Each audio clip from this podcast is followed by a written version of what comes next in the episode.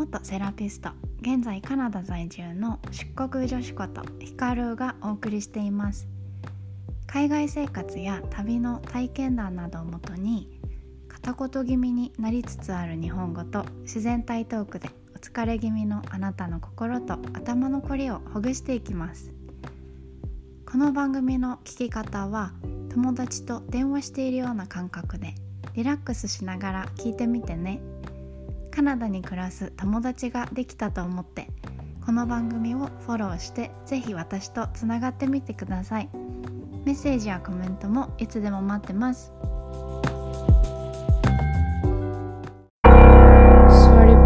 体痛いそんなあなたにどうぞ。座るだけで負担を軽減する。どうぞ。低反発クッションはあのクラウドファンディングで100万円以上集めたくさんの人の思いが詰まった低反発クッションです。いつもの椅子に床の上にこのクッションを使うだけで楽に姿勢改善腰痛対策へと導きます。冷え性にお悩みの方はどうぞ。温熱クッションをどうぞ。お求めは DOZ どうぞクッションで検索してね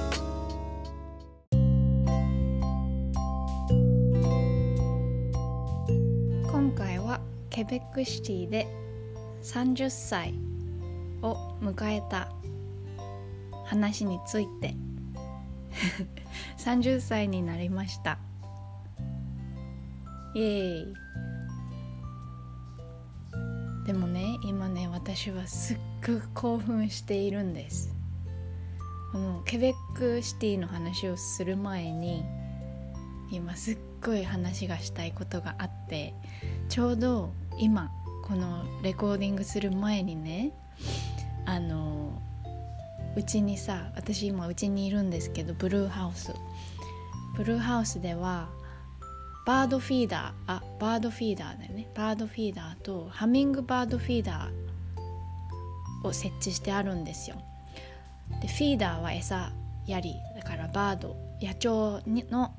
鳥の餌餌のお皿があるのとハミングバードでハチドリなんですけどハチドリハミングバードフィーダー。バードフィーダーにはひまわりの種をあげててでハミングバードハチドリには砂糖水を作って砂糖が1カップだとしたら3カップ水で作ってなくなったらまた入れてってやっててさ。でちょうどあ空になってる。と思って作って。でいざ外でさあのリリフィルリフィルはなんだこれ？追加？おかわり？何これ？あの入れその作った水あのあれ？出てこない。砂糖水を作った砂糖水を今から入れようとした時にブーンってきてハチドリってすごい音なのね。ブーン来てえって私が今手手に持ってるところから飲んだの。すっごい間近で見たの。初めて。バーハミングバード。ハチドリってすっごいシャイなのね。なんかこう人の気配私たちが気配あげちゃうとブーンってすぐ飛んでっちゃうんだけどすごい速さで。速いのよ。あんなに手から飲んでくれたの感激。感激なんだけどすごくない？でこのすごさってさすごいのよ。でなんですごいかっていうとあのここブルーハウスがあるさ私が住んでるここって冬はものすごい寒くなるでしょ？マイナス20とか30で本当にこうサバイバル生き延びる冬眠するかみんな移民していくのよ。こう冬は寒すぎて生きていける動物に限りがあるんですけどれどそう春暖かくなってくるとみんな戻ってくるのね。でこう移民組っていうのは鳥でも鳥とかあと蝶々さんとか移民してくる彼らはあの冬は越冬するのにこう南下していくのここからカナダから南下していくからブラジルとかカリブ海とかあっちのトロピカルなところであの暮らしてでこっちが暖かくなってくるとまた上がってきてさ渡り鳥渡り蝶とか渡り鳥。だからさこう気分で私がこう餌やりしている気分で言うとお遍路さんになんかあげてる感じ。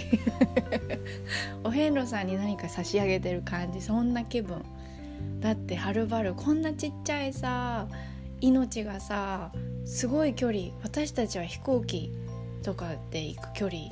をされぐらいかけてくるんだろうね。でそんなハミングバードちゃんがハチドリちゃんがさ手から手の上に乗っかってるハミングバードフィーダーちょうどたった今追加しようと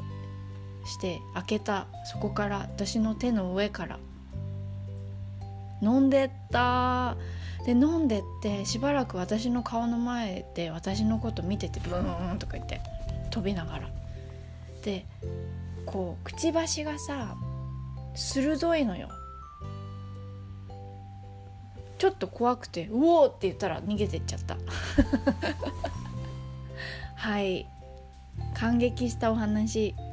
でもこれはちょっと喋れずにはいられなかった。それでは本題に行こうね。そう30歳になったの。イエーイ。でジョーにさあのどこ何したいとかやっぱりコロナでまだこっちはロックダウンしてるので限りがあるけど今まではねスパに連れてってもらってたの毎年。東カナダで一番大きなスパがあるんですよオタワ周辺に。で温泉好きじゃん。日本人で温泉嫌いな人いるのかっていうぐらい私たち好きでしょ？スパとか温泉とかサウナとか。だから行って連れてってもらってたんですが今年はやっぱり閉封鎖してクローズしているからさどうする？何したい？とかって聞いてくれてて特にリクエストはなかったんだけどあって思いついてさケベックシティに私はまだ行ったことがなくってで車で4時間半ぐらいうちからかかるんだけど、まあ、行く機会がなかったのと行ってみたいなっていうのには理由があってね私の祖父おじいちゃんが今もう90超えて元気なんだけど脳みそはあまり元気じゃなくってアルツハイマーを10年以上前から持っててさでもお医者さんもびっくりするぐらいあの進行が遅くってで今でもおばあちゃんと2人で暮らせるぐらい、まあ、ボケてはいるけど元気なんだけどさ。でそんなじいちゃんと私がカナダに来る前にさあのお酒大好きなんですようちのじいちゃんは。だからお酒飲みながらあれこれ喋ってあお酒飲むとねよく喋るのよね思い出したりして。でそんなじいちゃんとカナダに行くっていう話からじいちゃんばあちゃんはさ若かった頃に海外旅行たくさん行ったのね。でカナダも周遊しているわけですよ。だから私はカナダにこれから行くけどカナダ旅行でどこが一番良かったって覚えてるって聞いたらケベックシティってそのアルツハイマー持ってボケてるじいちゃんがさ酒飲んだら元気に元に戻るじいちゃんがケベックシティって言ってでなんでって言ったら石造りの道路道とか建物が綺麗だったって街が綺麗だったって言ったの。へーって言ってさ8そう。でだからそんなあじいちゃんボケたじいちゃんでも記憶にあるケベックシティ行ってみたいなっていうのは記憶に頭にあってさずっと。で行ったら写真撮って送ってあげたいなとか思ってて。だからそれを思い出して。あーってケベックシティはっつってさでオンタリオ州オタワがあるオンタリオ州よりもケベックシティがあるケベック州の方がいろいろ再開しているから州によって違うんですよ。あのオタワがあるオンタリオ州トロントとかオタワがあるオンタリオ州はまだロックダウン今もしているんだけどケベック州はいろいろ再開し始めているからいろいろあの動きやすいかもっていうことで。じゃあいいかもっていうことで連れてってもらいました。30歳のお誕生日旅行に連れてってもらった。で車で4時間半ぐらいかけて着いてでケベックシティって400年以上の歴史がある東カナダで一番歴史のあるところだそうです。で400年ぐらい前にイギリスとフランスが戦争をしていてでイギリスじゃなくてフランスはニューパリスって言ってこうフランスのパリあるじゃない？でもニューパリスって言って新しいパリとしてそこで都市を作っていたんですって400年前。ででもイギリスとの戦争でイギリスが勝ったもんだからそれ以上の繁栄はしなかったんだけどその彼らが400年前にフランス人たちが作り上げたお城だったり城下町だったりが今でも残っていてさでたった4時間半の車での移動だけど本当にヨーロッパのどこかの国に来たぐらい違くってさ。それはそれは違くって。綺麗でした。であとはすごくねいつもだったら東京でいう原宿ぐらいに人ごみごみで賑やかなところなんだそうですけれどあのコロナの影響でまだこれからいろいろ再開していって徐々にあっちとこっちのお店が開き始めたよっていう感じのところだったからほとんど人がいなくって開いてるお店もちらほらぐらいだったしだからね人混み嫌いな私にとってはね本当にプレゼントだった。プレゼントだったあれは。こう人混みで疲れちゃうんですよ。人混み酔っちゃったりさ。苦手なんだけど。だから本当にシンプルにこう街並み人混みなしの街並み佇まいだったりその雰囲気を感じられて歩けたしよかったでした。あとはフランス語フランス語圏。まあブルーハウスがあるうちもケベックの州のうちにあるからフランス語圏なんだけどまあオタワに近いからさ英語でもなんとか生きていけているけれどまあやっぱりケベックシティになるとあのフランス語が本当に強くって。であとはフランス人ってあんまりいい評判がなくってさこうスノビーって英語でスノビーは日本語でなんだ？天狗さん。ツンってちょっとツンツンっておフランスのツンツンっていう人が多いってあんまり親切じゃなかったりこれフランス語喋れなかったら相手にしてもらえないとかって冷たいとかさそういう話を聞いてたから、まあ、覚悟してはいたんだけどそんなことなかった。いい人たちに出会えた。ジョーと私の日々の行いがいいからかな。そんなに冷たいあれを受けた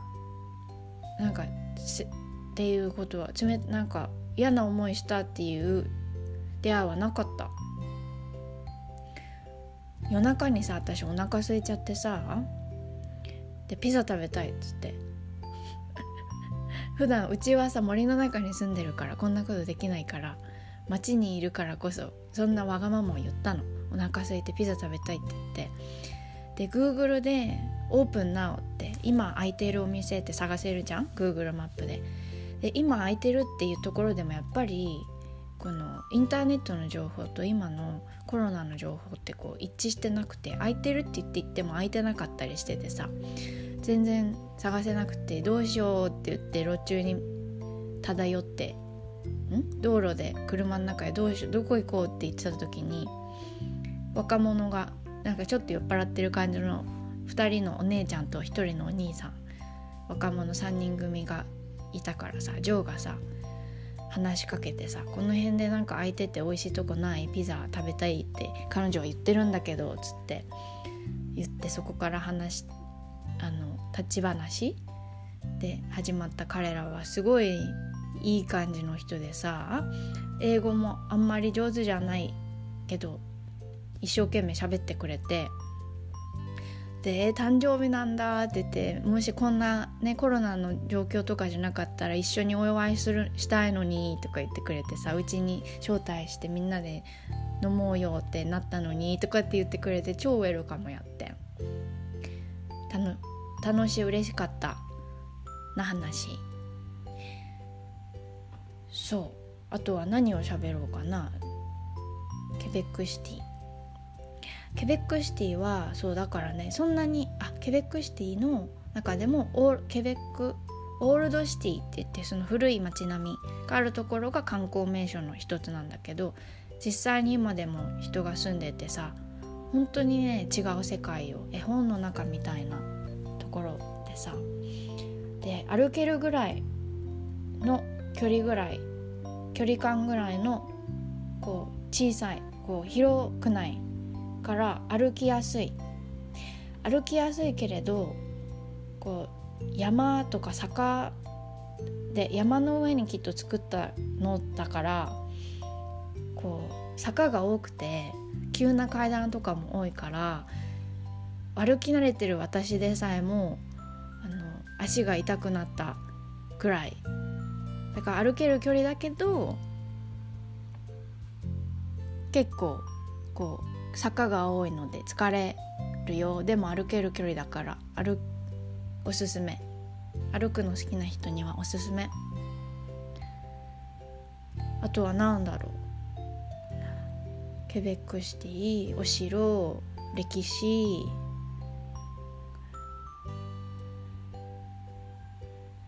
うん。ああ車で10分15分ぐらいそのオールドシティから車で10分15分ぐらいのところに滝があるんですよ。でその滝が良かった。あのナイアガラの滝も私2年前に行ってるんだけどさもうスケールは違えどでもスケールが大きかった。迫力があるし水の量もすごかってこう結構高低差があってあれは何メートルなん高低差があった。ですごい近くまで行けるし滝の本当に上に橋がかかっててそこも行けるし。よかったでした。きっとコロナの影響があるからこう普段とは違うきっと普段のケベックシティとは違うケベックシティを私は見てきたんだと思う。このパンデミックのキュベックシティ。うん。そんな30歳のハッピーな30歳トリップに連れてってもらったケベックシティでした。30歳このさ私の今このポッドキャストを見て聞いてくれてるあリス聞いてくれてる人とかのデータがさ私の手元にあってさ一番多いのがアラサーなの。28から34とかが一番多くってその次に20代半ばとか。で男女半々ぐらいなんだよね。で30歳に今超えた人もこれから30歳になる人もどうですか？30歳って。30歳超えた人はどうでしたか？その30歳の誕生日の時ってどう感じた？どう思った？私はね20歳になった時なる時と比べるとすっごいレイバックしてる。レイバックはなんだ？あのリラックスしてる。20歳になる時はなんか自分がこれから二十歳になるって二十歳って結構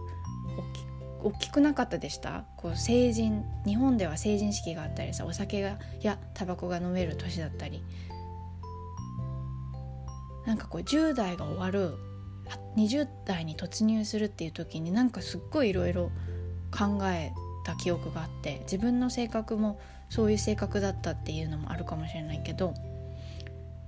今回30歳になるっていうので自分の性格が多少変わったっていうのもあるかもしれないけどなんか別に何も考えてない。なんか別に何も考えてないってことに気づいた。10年前と比べると。